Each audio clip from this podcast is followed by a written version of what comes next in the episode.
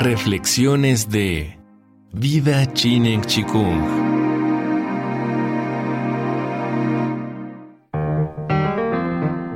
Vida Chinen Chikung presenta Permacultura, serie basada en el libro Permacultura, Principios y Senderos más allá de la sustentabilidad, del autor David Holmgren. Principio 9. Usa soluciones lentas y pequeñas. Cuanto más grandes, más dura la caída. Lento y seguro se gana la carrera.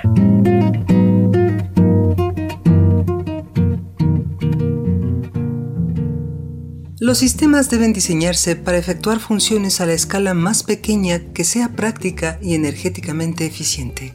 La capacidad y la escala humanas deberían ser el criterio para una sociedad humana, democrática y sostenible.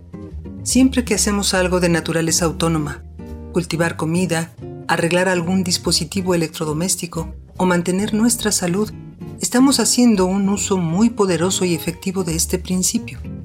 Siempre que compramos en un negocio local o contribuimos a las cuestiones ambientales y de la comunidad, estamos aplicando también este principio.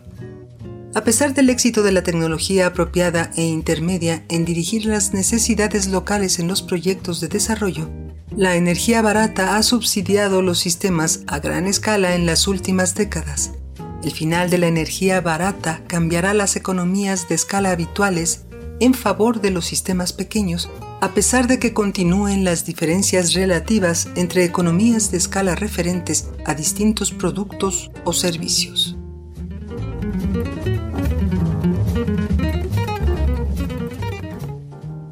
Por otro lado, la idea de que el desplazamiento de materiales, personas y otros seres vivos debería ser un aspecto menor de cualquier sistema es una idea nueva para la modernidad la comodidad y el poder derivados del incremento en la movilidad y la tecnología de la información ha sido un caballo de Troya que destruye la comunidad e incrementa la demanda de energía.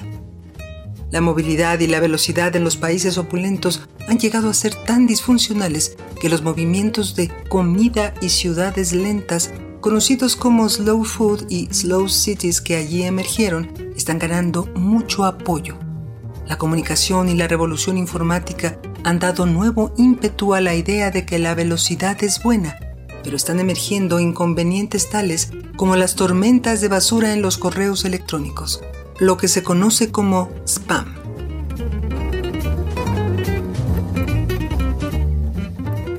Muchos ejemplos prácticos proporcionan una visión más equilibrada para contrarrestar la atracción natural de ambos fenómenos los procesos de movimientos rápidos y los sistemas de gran escala.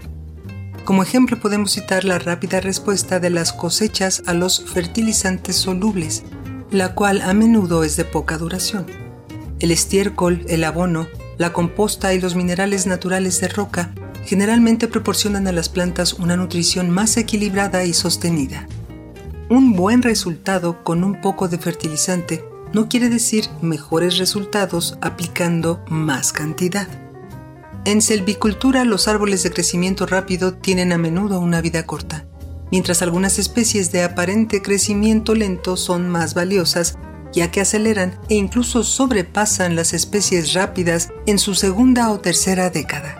Una pequeña plantación reducida en árboles que fueron hábilmente podados puede producir más valor total que una gran plantación sin mantenimiento.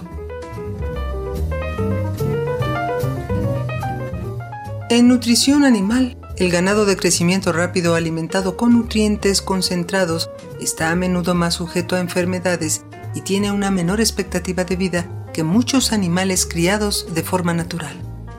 El sobrepastoreo y la sobreacumulación son algunas de las causas que ocasionan la degradación de la tierra, lo anterior se da, lamentablemente, aun a pesar de que un rebaño reducido y bien gestionado es benéfico para la agricultura sostenible.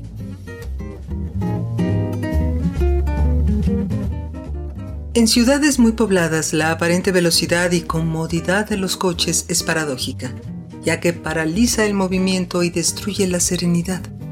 No se ha considerado que las bicicletas aun siendo mucho más pequeñas y lentas, se vuelven más eficientes y permiten un movimiento libre sin polución ni ruido.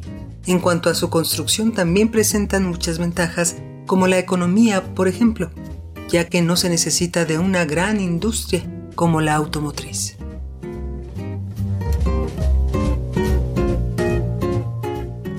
El proverbio, cuanto más alto, más dura será la caída, es un recordatorio de una de las desventajas del tamaño y del crecimiento excesivo.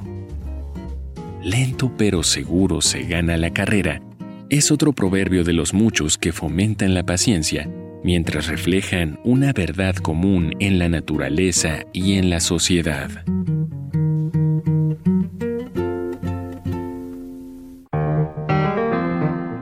Vida Tsinen Chikung presentó Permacultura, serie basada en el libro Permacultura, Principios y Senderos más allá de la sustentabilidad, del autor David Holmgren.